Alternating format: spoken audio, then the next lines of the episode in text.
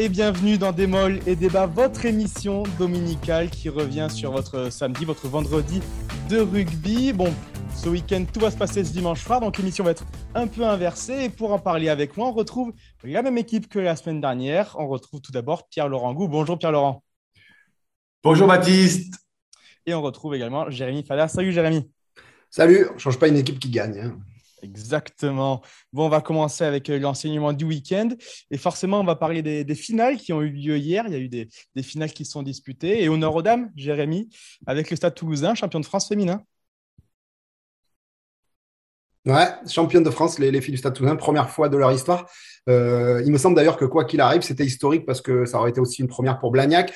Une petite pensée quand même pour les Blagnacaises parce que euh, qui échouent pour la deuxième année d'affilée en, finale du championnat et c'est assez cruel, surtout que là, ça s'est joué euh, bah, dans les arrêts de jeu à la dernière seconde, hein, j'allais dire, parce qu'un essai du, du Stade toulousain dans les arrêts de jeu qui a offert le titre euh, aux stadistes, euh, voilà ce qu'il faut dire. Alors, moi en plus qui suis le Stade toulousain, alors les garçons, le reste de l'année évidemment, mais c'est vrai que par contre, ça prouve une chose, c'est que c'est que ce club, il a quand même une culture de la gagne qui est qui est assez incroyable. Voilà, euh, ils sont double champion de France euh, chez les hommes, 21 Brennus. Euh, on voit les espoirs l'année dernière, même des jeunes encore qui ont été sacrés champions de France ces, ces derniers jours, et maintenant champion de France chez les féminines. C'est vrai que ça transpire vraiment d'Ernest Vallon cette espèce de de culture de la victoire et, du titre. Alors voilà, chapeau mesdames et encore une fois une grosse pensée pour pour les filles de Blagnac qui ont fait un parcours extraordinaire. Voilà, donc comme tu disais, très cruel pour les Blagnakaises qui n'ont jamais été menées dans le match, à part à la 92e minute. Et, c'est là que ça compte le plus. Et comme tu disais, culture de la gagne, renforcée par on savait hier à Grenoble, il y avait toutes les finales féminines. Et sur les sept finales qu'il y en a eu, le Stade Toulousain prenait part à trois finales, Fédéral Lune avec les réserves et également des cadettes et que Stade Toulousain a remporté ces trois finales-là. Donc euh, voilà, gros coup de chapeau pour cette culture de la gagne des Toulousaines. Euh, autre finale qui se passait du côté de Blagnac, c'était la finale de National entre Massy et Soyot. Et Pierre-Laurent, il n'y a, pas eu match. Non, non, le, numéro un de la saison et l'ogre même de cette compétition. Magnifique championnat quand même, hein, euh, qui, qui, a montré toute sa compétitivité tout au long de l'année. Et même s'il y avait une équipe au-dessus du lot, et euh, jusqu'au bout. Quoi. Les phases finales auront été, que ce soit en demi-finale, euh, euh, notamment retour, et sur cette finale, voilà, les Massy démontrent qu'en région parisienne, on sait jouer au rugby. voilà, c'est aussi une récompense pour une magnifique école de rugby qui est reconnue maintenant depuis oh, une bonne décennie, Massy. Et ce qu'on peut leur espérer, c'est qu'ils s'installent enfin en Pro D2 parce que il y a un vrai euh, potentiel sportif pour, euh, pour que Massy soit la troisième équipe de la région parisienne et notamment joue un, un vrai rôle en Pro D2. C'est un club très bien structuré euh, qui manque peut-être en nombre euh, d'un soutien populaire conséquent parce que Massy, on, on le sait peut-être pas vu de province, mais c'est une vraie grande ville de la région parisienne. Euh, donc voilà, il faut que maintenant c'est voilà avec la greffe, avec le soutien populaire qui est une ferveur et parce que c'est un club qui marche très très bien. Et puis, Pierlot, on le dira jamais assez, un club formateur incroyable depuis, tant d'années. Combien de, joueurs sont sortis de ce, ce centre de formation? Donc nous, euh, bah, amateurs de ce sport, on se ravit de voir, de voir Massy au, plus haut niveau. D'ailleurs, on se ravit aussi de voir le retour de Soyou Angoulême parce que entraîné par Vincent Anchetto, je vous avoue que nous, les journalistes, on apprécie particulièrement le, le franc-parler de, Vincent Anchetto et, et c'est une excellente nouvelle de le retrouver en Pro D2. Voilà, donc euh, pour, pour, ces deux équipes qui retrouvent euh, la Pro de la saison prochaine, et comme tu disais, Massy qui a vraiment dominé cette nationale, et peut-être enfin une équipe qui, qui un promu qui tiendra son rang en, Pro D2. On le sait, très compliqué de, de, se maintenir cette division. Une pensée pour, pour les Rouennais, pour Valence, euh, pour, pour Bourg, pour Narbonne, toutes ces équipes qui, voilà, qui ont beaucoup de mal depuis. Attention, Rouen, Rouen s'est maintenu cette année. Hein. Rouen s'est maintenu, mais on rappelle, sans, l'épopée Covid en 2019, ils seraient peut-être également fait l'ascenseur. Dès leur première saison en, Pro D2, voilà, compliqué pour toutes ces équipes et on espère enfin voir ces équipes se maintenir en Pro D2. La saison prochaine, on enchaîne, messieurs, avec la question qui fâche. Il y a eu beaucoup d'actualités autour de ça cette semaine l'Afrique du Sud se rapproche de plus en plus de l'Europe. Alors, pas géographiquement, mais dans, la hiérarchie du rugby, sa structuration. Euh, voilà, il y a eu beaucoup d'infos concernant euh, ça cette semaine. Rappel des faits, tout d'abord, c'est l'intégration de cinq franchises sud-africaines aux Coupes d'Europe, qu'on va désormais simplement appeler Champions et Challenge Cup. Euh, la saison prochaine, donc, Ça, suit, suit une, marche qui avait déjà commencé avec l'intégration de ces franchises dans, l'ancienne Ligue Celt. Donc, et, voilà, il y a une étape de plus qui a été franchie cette semaine avec ça. Il y a également un, festival destination estivale, moins de 20 ans, qui va se disputer avec l'Afrique du Sud. Alors, Pierre-Laurent, ce, ce rapprochement avec l'Afrique du Sud, faut-il le voir d'un bon ou d'un mauvais œil? Euh, bon, d'un mauvais œil, je vais pas, je vais pas me forcer. Après, attention, il y a deux choses différentes. Hein. Chez les jeunes, euh, ce festival remplace quand même la Coupe du Monde des moins de 20 ans. Donc c'est pas, voilà, c'est ça, ça se veut temporaire. C'est une compétition euh, un peu comme il y a eu l'Automne Nation Cup l'année du Covid pour les pour, les seniors, voilà. Mais après, oui, je, moi je trouve ça dommage. Voilà, comme tu l'as dit, la Coupe d'Europe elle est morte. vive la Champions Cup et la Challenge Cup. Euh, bon, euh, alors j'ai l'impression qu'elle trouvait la nouvelle formule, euh, parce qu'on avait beaucoup décrié, euh, notamment les clubs français, les clubs anglais, voulaient prendre la main sur sur l'organisation de la coupe des coupes d'Europe. Ils l'ont fait, euh, donc ça s'est passé. On a, la Heineken Cup ou la H Cup est devenue la Champions Cup. elle semblait trouver, moi je trouve euh, bah son, son, rythme de croisière, ce développement, ces, phases finales à, partir des huitièmes, elles génèrent vraiment beaucoup de, de, de, de ferveur et de, et, et de passion. Et puis là, on nous rajoute euh, donc euh, pour la Champions Cup, euh, hein, pour, la vraie la vraie Coupe d'Europe, enfin l'ex vraie Coupe d'Europe, trois équipes sud-africaines. Moi, je trouve ça dommage. Ça, ça, ça dénature ça dénature la compétition, surtout que toutes les fédérations et les ligues, que ce soit World Rugby, la fédération française de rugby, les autres, la Ligue nationale de rugby, ont aussi dans leur carton une, compétition de club, un championnat du monde des clubs. Donc là, enfin ça, on va se chevaucher. Je, trouve qu'on a été à la facilité et je trouve ça dommage. Jérémy, ton avis? Bah, je, vais aller un petit peu dans le même sens que Pierre-Laurent. Alors évidemment que on peut être que partagé parce que en un sens, on sait bien que les, Sud-Africains sont un petit peu mis sur la touche dans l'hémisphère sud, que c'est quand même une formidable nation de rugby, que qu'il faut vivre avec l'air du temps, tout ce que vous voulez, et je l'entends, je l'entends tout ça. Aujourd'hui, on va dire, on va se frotter à des, fantastiques équipes. Tant mieux, oui peut-être, mais moi je vous pose la question. Euh, le jour où les Stormers vont gagner la compétition, euh, il va falloir réfléchir quand même. On va dire quoi?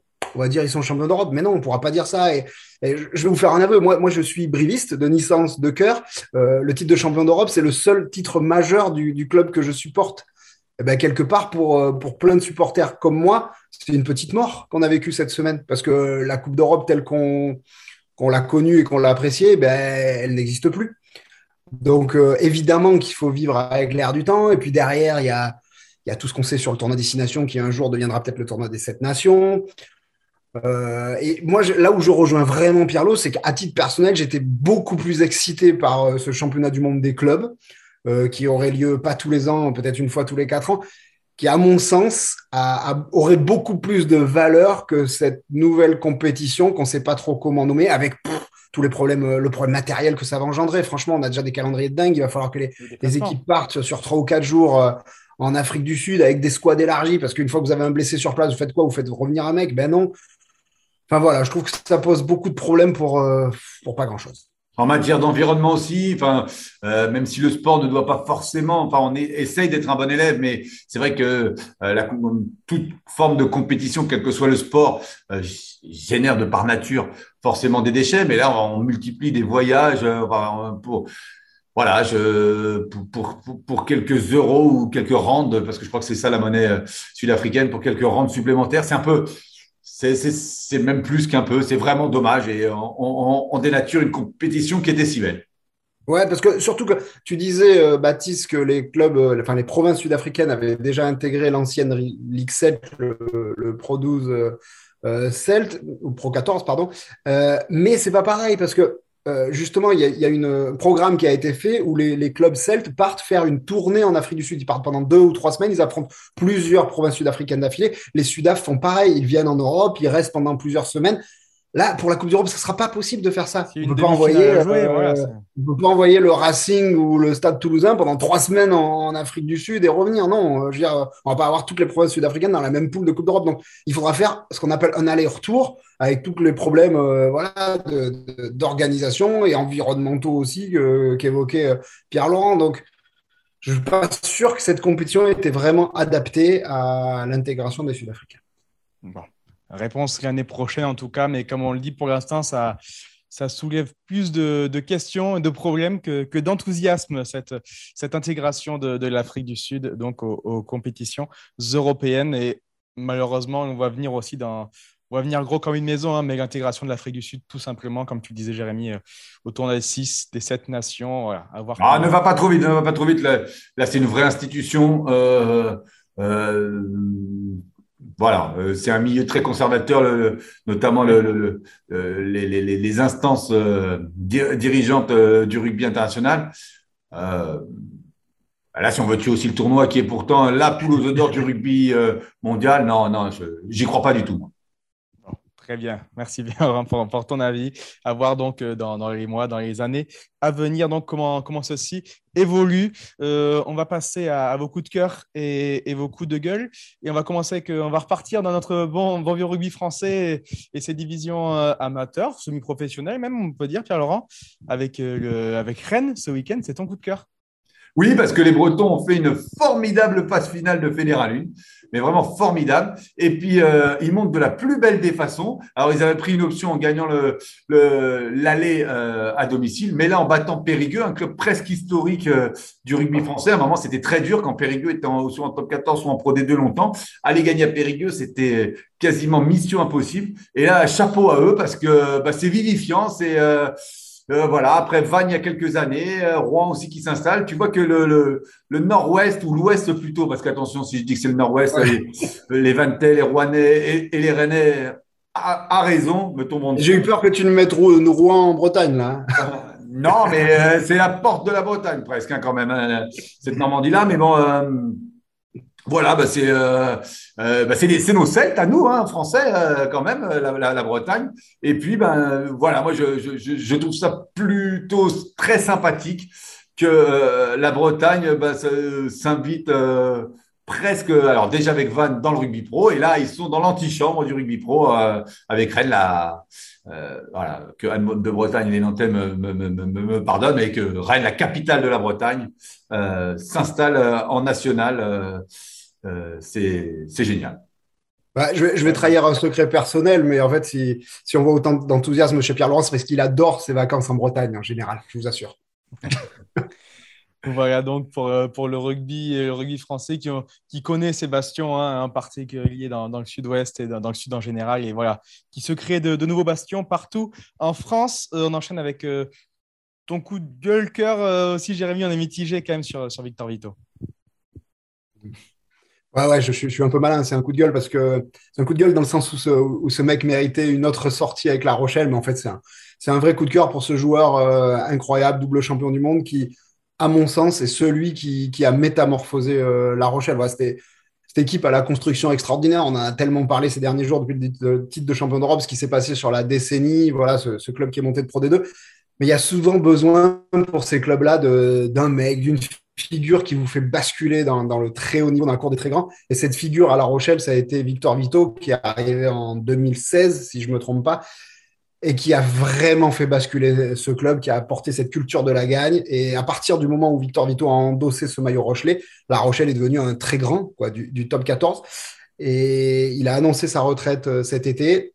Voilà, sur blessure, il a raté la finale de Coupe d'Europe, une fichue euh, blessure à la cheville. Normalement, on le reverra pas avant la fin de saison. Euh, c'est ce qu'a annoncé Ronaldo Gara. Attention, il avait annoncé pareil pour Skelton, mais bon, a priori, on reverra pas Victor Vito. Et franchement, c'est dommage. Ce mec-là méritait euh, vraiment une autre sortie parce que je crois que son parcours et l'histoire, en tout cas, du club Rochelet retiendra euh, l'importance qu'il a eu dans, le développement de, cette équipe maritime. Voilà, donc pour, ce, cet hommage à, Victor Vito, qui malheureusement, lui, ne pourra pas avoir un hommage sur le terrain.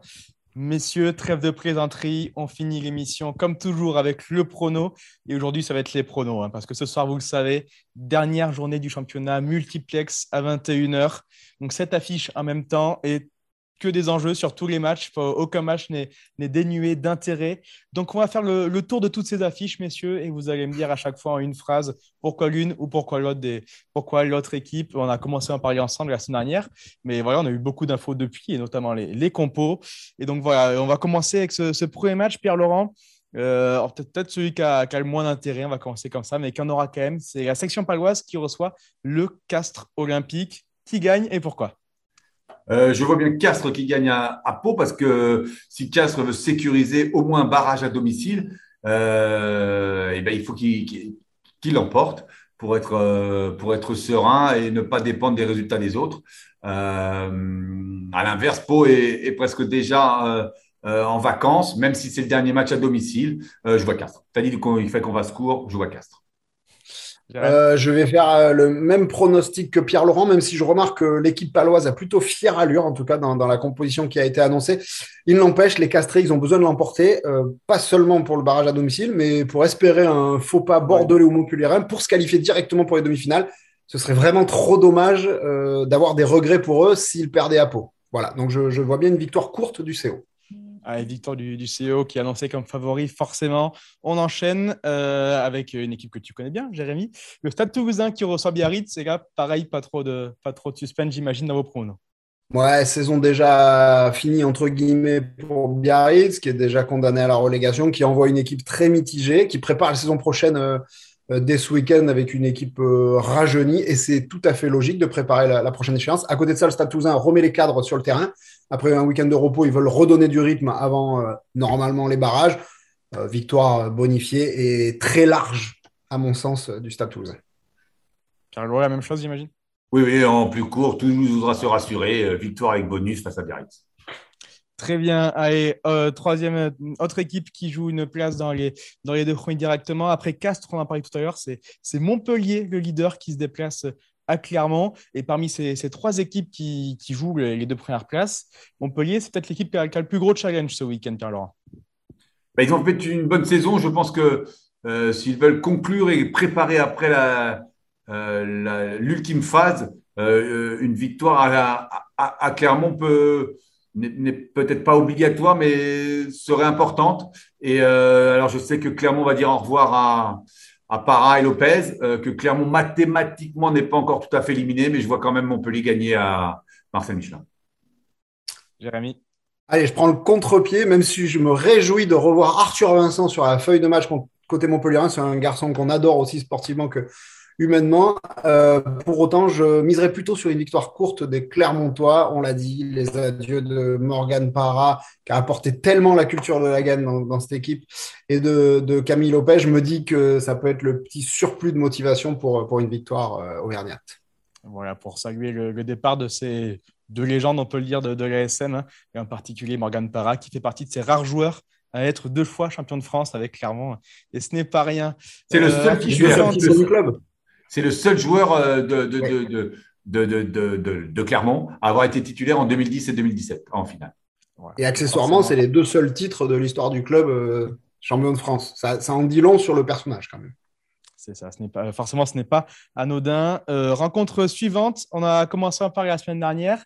C'est un des matchs les plus importants de, ce soir. C'est le duel entre les deux champions d'Europe, le Loup qui reçoit le Stade Rochelet. Euh, est-ce que le Stade Rochelet, et le Loup aussi, mais surtout le Stade Rochelet, à ton avis, Laurent, ont, digéré leur gueule de bois? Je pense qu'ils ont digéré leur gueule de bois. Ils ont même avancé leur reprise. Elle a été annoncée dans un premier temps à jeudi. Finalement, ils se sont entraînés mercredi pour avoir jeudi off euh, voilà, pour transpirer un petit peu les, les, les, excès des festivités. Euh, je vois possiblement peut-être La Rochelle perdre, mais se qualifie quand même. Donc, euh, parce que pour que Lyon élimine La Rochelle, il faudrait un fameux 5-0, c'est-à-dire une victoire bonifiée de Lyon sans aucun point de La Rochelle. Moi, je vois bien au moins La Rochelle prendre au moins un point de bonus défensif, peut-être une, victoire de, Lyon, mais qui ne suffira pas à éliminer La Rochelle. Ouais, e-, exactement pareil. Bon, je vois vraiment une victoire de Lyon à titre personnel. Voilà, de là à mettre euh, trois essais de plus que les adversaires, ça, risque d'être compliqué. Énorme parti pris quand même de Ronan O'Gara, qui a changé la quasi-totalité du 15 de départ par rapport à la finale de, Coupe d'Europe.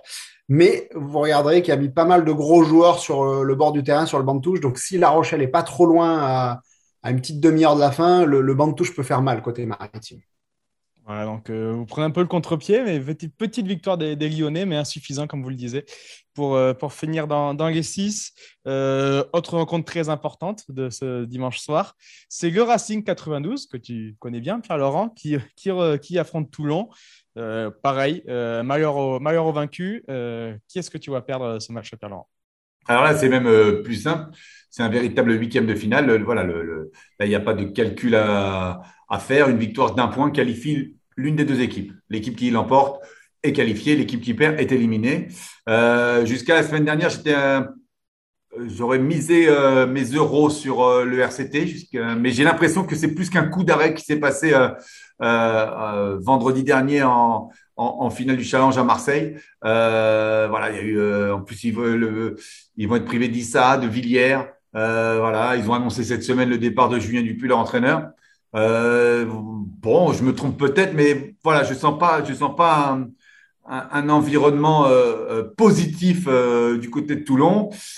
À l'inverse, le Racing, qui a quand même des difficultés, qui marche sur courant alternatif, a quand même bénéficié d'un week-end pour respirer, pour se refaire, refaire de l'énergie, jouera à domicile. Donc, je vois une victoire du Racing. Ouais, c'est sûr que la dynamique n'est pas terrible côté, côté Toulonnais, Jérémy. Je, place exactement le même pari pour la simple et bonne raison que ces deux équipes ressemblent dans le sens où elles ont pris un énorme coup derrière la tête ces, deux, enfin, ces, derniers temps. Le Racing en demi-finale de Challenge Cup, euh, Toulon en finale de Challenge. La grosse différence, c'est que le Racing, c'était deux semaines avant Toulon et qu'ils ont eu trois semaines pour gérer et quelque part préparer euh, ce match euh, auto. Et je trouve que Toulon, finale au Vélodrome, quasiment à domicile, où ils n'ont pas existé face au Lyonnais, euh, j'ai peur qu'ils aient pris un coup, énorme derrière et que bah, une petite semaine pour récupérer de ça, ça me paraît un peu court. Voilà, donc je, placerai plutôt euh, mon pari sur le Racing. très bien. Donc, pour, pour ces Racing Men et Wenceslas Correa disait dans nos colonnes cette semaine hein, ce serait une faute professionnelle pour eux de, ne pas être dans les six. Rencontre suivante, il nous en reste encore deux. Et on va parler de, de maintien, peut-être aussi un peu maintenant avec euh, l'USAP qui reçoit Bordeaux. Bordeaux qui essaye aussi de finir dans, les trois premiers, dans la même position que, que Castres et Montpellier. Et Gussap, par contre, qui va tenter de, rattraper le, le qui est cher à ton cœur, euh, Jérémy. Tu, trembles ce soir euh, avec cette rencontre ou pas? Oui, évidemment, surtout qu'il me semble quand même que l'USAP a une autre dynamique depuis, euh, depuis un, un, certain temps. Je trouve que les Catalans, notamment ce match à Castres, qui perdent ou franchement, les, aléas sont un peu contre eux, mais, j'ai trouvé quand même qu'il y avait une espèce de, folie. Pour autant, attention, Bordeaux s'est remis dans le droit chemin. Bordeaux, s'ils veulent être en demi-finale directement, les Bordelais, ils ont besoin de l'emporter à Aimé Giral. Donc, c'est peut-être mon cœur brévis qui parle, certes, mais je vois quand même pas une victoire aisée, loin de là, mais quand même un petit succès girondin. Petit succès girondin et pour toi, Pierre-Laurent? Euh, Succès girondin, peut-être avec un un peu de confort parce que les grosses équipes sont prêtes, on n'est plus en début de saison. Euh, les surprises sont, sont, sont, beaucoup plus rares à ce stade de, de, de, la compétition. Euh, Bordeaux a réussi à se relancer après une phase un peu difficile. Euh, pensons aussi que l'entame de match va être déterminante parce que Perpignan, si jamais ils perdent, n'aura pas tout perdu. Et il faudra peut-être déjà penser à préparer ce match de barrage euh, au coup d'envoi, ils connaîtront leur, leur possible adversaire, euh, le perdant de, de, de, de Pro D2. Donc, euh, le, si l'entame est, est, bordelaise, peut-être que Perpignan fera reposer aussi assez vite des cadres et fera tourner, se projettera déjà sur ce, sur ce barrage. Voilà, pour, cette affiche qui peut donc vite, comme tu dis, vite tourner à l'avantage des Bordelais s'ils arrivent à faire le, break rapidement. Sinon, attention, attention au, volcan de, de si, si les, les, Perpignanais arrivent à tenir tête aux Bordelais. Dernière rencontre, donc Stade français Brive avec des, des Parisiens quasiment en vacances, on peut le dire aussi, comme, les, les Palois, Jérémy, et des Brévistes qui vont jouer leur survie tout simplement. Il leur faut un point un peu plus même à, à Paris pour se maintenir. Euh, a priori, un point suffit si les Catalans ne prennent pas de, de offensif. Je pense que les brévistes s'en contenteraient très largement, surtout que Pierre-Laurent parlait de l'access match, du match d'accès avec le, finaliste de Pro D2. Il jouait éventuellement. Je ne suis pas sûr que ce soit le cas des brévistes. Euh, l'absence ce soir de Saïd Iresh peut être très préjudiciable aussi dans les, dans C'est le capitaine, le leader. Il n'empêche, euh, voilà, cette équipe face à une équipe parisienne libérée, mais bon, qui n'a plus rien à jouer, mais est-ce qu'elle n'en est pas d'autant plus dangereuse? Un point de bonus euh, suffit, euh, je pense. Je, je maintiens le CABCL se contenterait largement d'un point de bonus défensif à Jean-Bouin ce soir. Ciao Laurent. Oh, moi, je les vois gagner, je vois gagner Brive à. Le, le, le, le, rugby est un sport d'enjeu et quand il n'y a pas d'enjeu, on le voit euh, traditionnellement au mois d'août avec les matchs amicaux qui sont vraiment des matchs de préparation. Euh, voilà, Brive, a son destin en main. Euh, et donc, pour se rassurer pleinement, je ne vois pas les, les, brévistes rater leur match. Le Stade français est, quand même déjà vraiment à un pied et demi, deux pieds en, en vacances, ne risque plus rien, même si le match est à domicile. je vois les brévistes l'emporter. Se rappeler que l'année du, l'année du titre, de, du, du, Stade français en 2015. Euh, L'affiche était un peu euh, dans les mêmes, enfin, se jouait dans les mêmes, un peu dans les mêmes conditions, même si le match était à Brive. Et Brive avait emporté de mémoire 27-0 face au Stade français. Le Stade français à l'époque était qualifié et préparé les phases finales. Donc, euh, avait fait pas mal tourner. Et, mais voilà, donc il n'y avait pas d'enjeu pour le Stade français sur ce match-là. On l'avait vu. Voilà. J'y étais, bonus offensif. Non, je dis j'y étais, bonus offensif pour Brive, ce genre-là. Quelle fête, quelle fête pour les brévistes. Voilà donc un maintien des brévistes pronostiqué donc par, par vous ce soir à, à Jean Bouin. Merci beaucoup, messieurs. On a fait le tour de toutes ces affiches. Un dimanche soir de folie nous attend. Et donc, n'hésitez pas à suivre tout ça sur Birama ce soir avec euh, tous les matchs live. Forcément, des réactions juste après les coups de sifflet finaux.